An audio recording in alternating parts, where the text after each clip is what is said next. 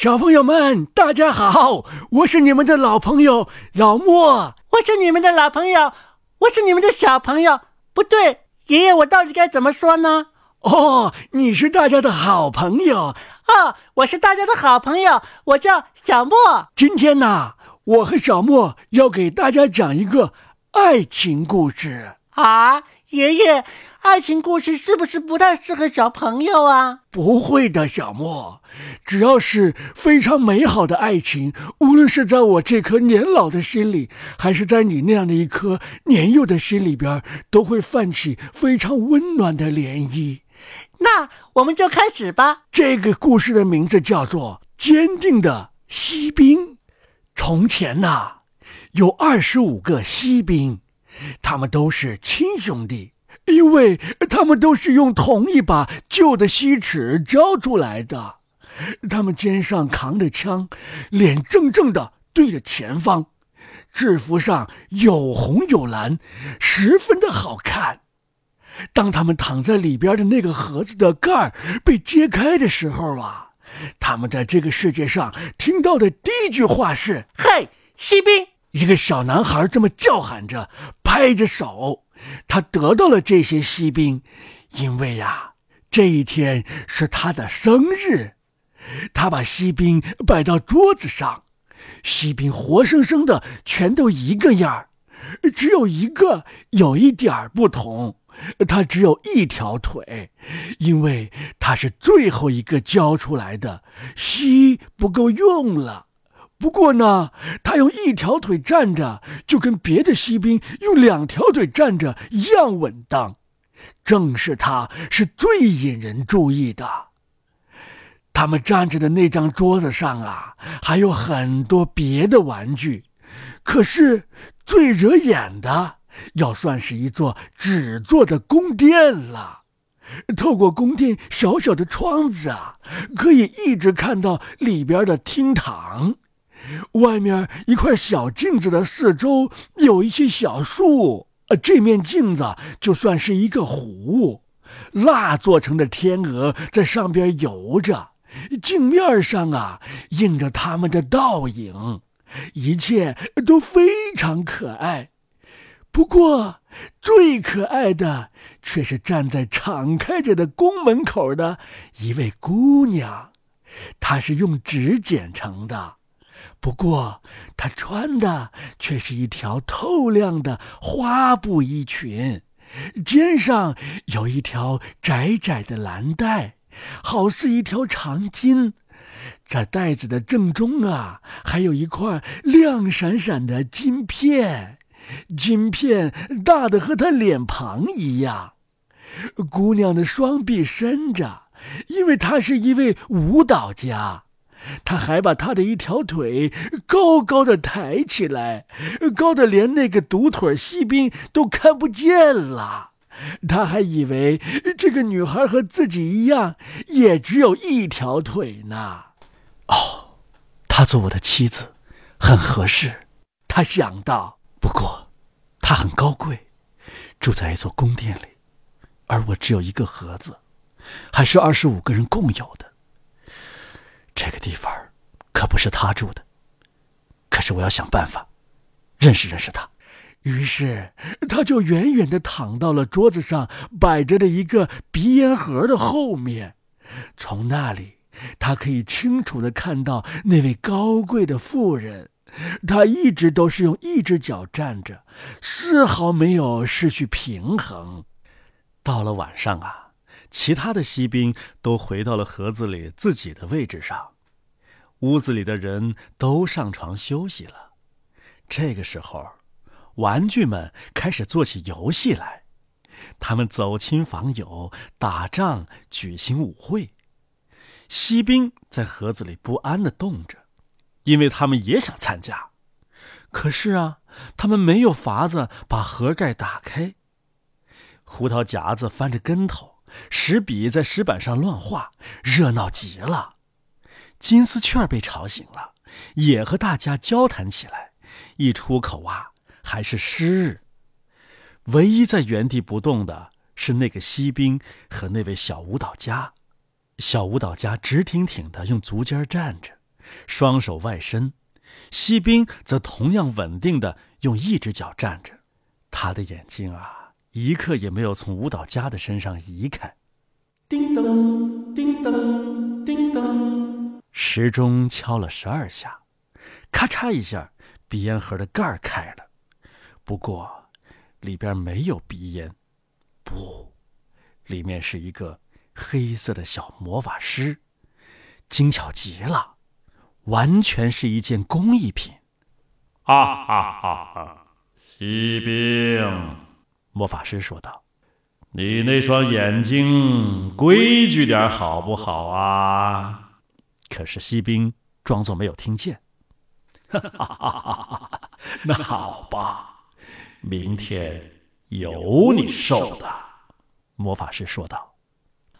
早晨到了，孩子们都起来了。这个锡兵被移到了窗子边上，这也许是魔法师做法，也许是穿堂风的缘故。窗子啊，一下子被风吹开了，锡兵头朝下从三层楼落了下去，速度啊，快极了。他狠狠地摔了下来，他在空中把腿伸直，倒立在钢盔上，枪上的刺刀插进了路上的石缝里。女佣人和那个小孩立刻下楼去寻找他，虽然他们差一点就踩着他了，可是还是没有看见他。要是锡兵大叫：“哎，我在这儿！”那么他们就会发现他了。但是他觉得高声喊叫不合适，因为他身上穿着制服呢。这个时候啊，开始下雨了，雨点儿越来越急，真是一阵瓢泼大雨。雨过了之后，两个在街上游荡的男孩走了过来。“哎，你瞧！”一个男孩说道，“这有一个锡兵。”他该坐船漂游去。于是啊，他们用报纸叠了一只船，把锡兵放到正中间，他便沿着路边的水沟飘了下去。两个男孩一边随他跑着，一边拍着手掌。天哪，沟里的波涛是多么汹涌啊！水流的那么湍急，可不是嘛？雨本来就下得很大，纸船忽上忽下的波动着，不时的被水冲得打转转，把锡兵搞得头晕眼花。但是他仍然很坚定，脸上的表情一丝都不变，两眼朝前直望着，枪扛在肩上。突然，小船流进到路旁一条很长的阴沟里去了，里面漆黑一片，他就像进到了自己的盒子里一样。哎，不知道这下我要到哪儿去了？他想到，这肯定是魔法师干的。哎，要是那位小姐也坐在这条船上就好了，那随便多黑，我也不在乎。忽然，跑来了一只水鼠，它就住在这条阴沟里。你有通行证吗？老鼠问道。你把通行证拿出来。可是锡兵一动也不动，把枪握得更紧了。小船冲了过去，老鼠在后面追呀追呀。嗨，你瞧它咬牙切齿的那副凶相，他对树枝和断草叫喊着：“拦住他！拦住他！他还没有交税呢，他还没有交验通行证呢。”可是啊，水越流越急，锡兵可以看到阴沟尽头下斜的地方的亮天了。不过，他同时也听到了一声巨响，那声音让最胆大的人也心惊肉跳的。你想想看呐！在阴沟的尽头，沟一下子歪到了一条大运河里，那危险的程度就和我们的船被水冲到了一条大瀑布里一样。现在他差点就再也站立不住了，小船一下子冲了出去。可怜的锡兵啊，尽力的一动不动的站着，谁也不能说他眨了眼睛。小船打了三四个转转，水一直进到了船边儿就要沉了。锡兵站在伸起脖子的水中，船越沉越深，纸也慢慢的被水泡软了。现在水已经没过了锡兵的头。这个时候，他想着那位可爱的小舞蹈女郎，他再也不能见到他了。这个时候，锡兵的耳朵里响起了这样的声音。冲啊，冲啊，战士们，迎着死亡冲！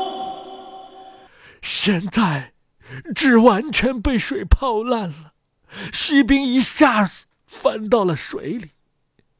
可是，就在这一瞬间，他被一条大鱼吞到了肚子里。糟了，这里边多黑呀，比在阴沟里还糟糕呢！而且这里边窄的要命，不过锡兵还是十分的坚定。他躺着，肩上还扛着他的枪，鱼窜来撞去的，可怕的拼命的摆着。最后啊，他一动也不动了。一道光线透过鱼的身子射了进来，鱼被捕住了，被送到市场上卖掉。然后带进了厨房里。厨娘用一把大刀剖开了它。厨娘用两个指头夹住了锡兵的腰，把他拿进屋子里，让大家看看这么一个怪人在鱼肚子里到处游逛。可是锡兵一点儿也不感到骄傲。他们把它放在桌子上。哎呀！世上竟会有这样的怪事！锡兵现在回到了他原先住过的那间屋子，他看见了从前的那几个孩子，玩具都在桌子上，还有那华丽的宫殿和那可爱的小舞蹈女郎。他依旧用一只脚站着，另外的一只脚高高的翘在空中。他也很坚定，这是锡兵。十分的感动，他几乎要流出眼泪来了。但是这不合适。锡兵看着小舞蹈家，小舞蹈家也看着他。但是，他们都没有说什么。突然，一个小孩把锡兵丢到火炉子里去了，他一点也没有说明理由。这一定是鼻烟盒子里的那个。魔法师挑唆的。锡兵站着，浑身上下被照得透亮。他觉得热得可怕极了。这是真的火呢，还是爱情？他不清楚。他身上的色彩也褪掉了，是在旅途中失去的。还是因为忧伤呢，谁也说不上来。他看着那位小姑娘，小姑娘也看着他。他觉得自己在融化，不过他还是在坚定的站着。小舞蹈家像一个精灵一样，径直飞进了火炉，飞到了锡兵的身旁。化作了一道火焰，消失了。于是，锡兵融化成了一个小坨坨。第二天呐，女佣人倒炉灰的时候，她看到锡兵融成了一颗小小的锡做的心。舞蹈女郎呢，只剩下了。那片亮片，现在已经被烧得乌黑了。好了，小朋友们，今天我们的故事讲完了。这是一个听起来有些悲伤的故事，是来自于安徒生爷爷的《坚定的锡兵》。是啊，爸爸，安徒生爷爷怎么会写这么悲伤的故事呢？其实啊，小莫。安徒生爷爷写的很多童话，可不都是阳光灿烂的，当中充满了很多他自己的悲伤的思考。这些啊，等你长大之后就会慢慢明白的。好了，小朋友们，今天的故事就到这儿啦。希望你们赶紧从悲伤的情绪当中解脱出来，因为即使是这样的一段悲伤的爱情故事，也是非常非常美的，对不对？好了，小朋友们，我们下回节目再见吧，再见啦！